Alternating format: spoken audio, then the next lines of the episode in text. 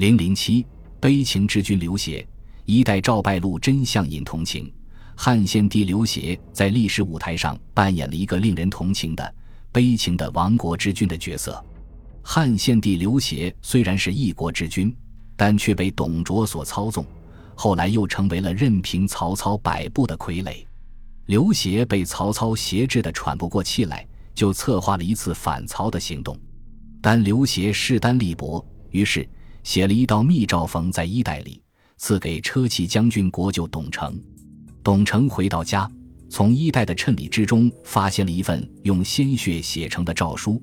血诏中拜托他邀集一批忠义之士，设计铁灭曹操。于是，董承就秘密约了他的几个亲信，商量怎样除掉曹操。他们觉得自己力量不够，认为刘备是皇室的后代，一定会帮助他们，就秘密找刘备前来商量。刘备与徐州刺史陶谦是故交。曹操又一口咬定陶谦是杀父的仇人，还亲领大军攻打徐州，把徐州地面上的彭城、富阳、曲律、居陵、夏丘等五个城邑杀得鸡犬不留。徐州保卫战结束之后不久，陶谦就一病不起，临死之前把徐州托付给了刘备。后来吕布阴谋夺取徐州，与袁术夹攻刘备，迫使他投奔曹操。曹操也不计前嫌。以汉献帝的名义任命他为豫州牧，汉献帝也很喜欢他，又拜他为左将军、宜城亭侯。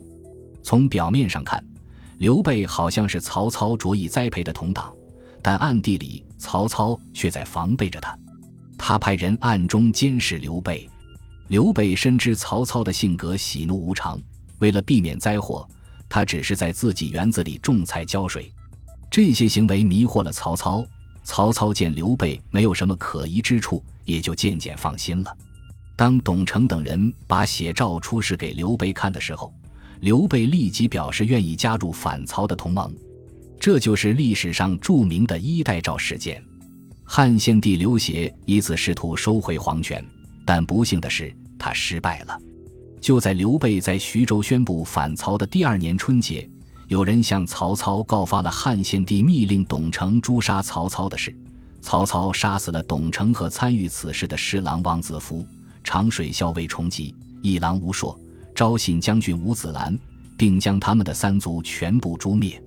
接着，曹操率领武士入宫，当着汉献帝的面，用白链勒死了汉献帝钟爱的董贵人。曹操又借此杀了一大批忠于献帝的臣子。朝廷上下安排的都是他的亲信。董贵人被曹操害死后，福皇后内心不安，她写信给他的哥哥福完，隶属曹操罪恶，请福完寻找机会除掉曹操。结果，信被福家的一个仆人偷偷的献给曹操。曹操勃然大怒，进宫胁迫献帝废去福皇后。衣带诏事件的败露，使汉献帝刘协付出了许多血的代价。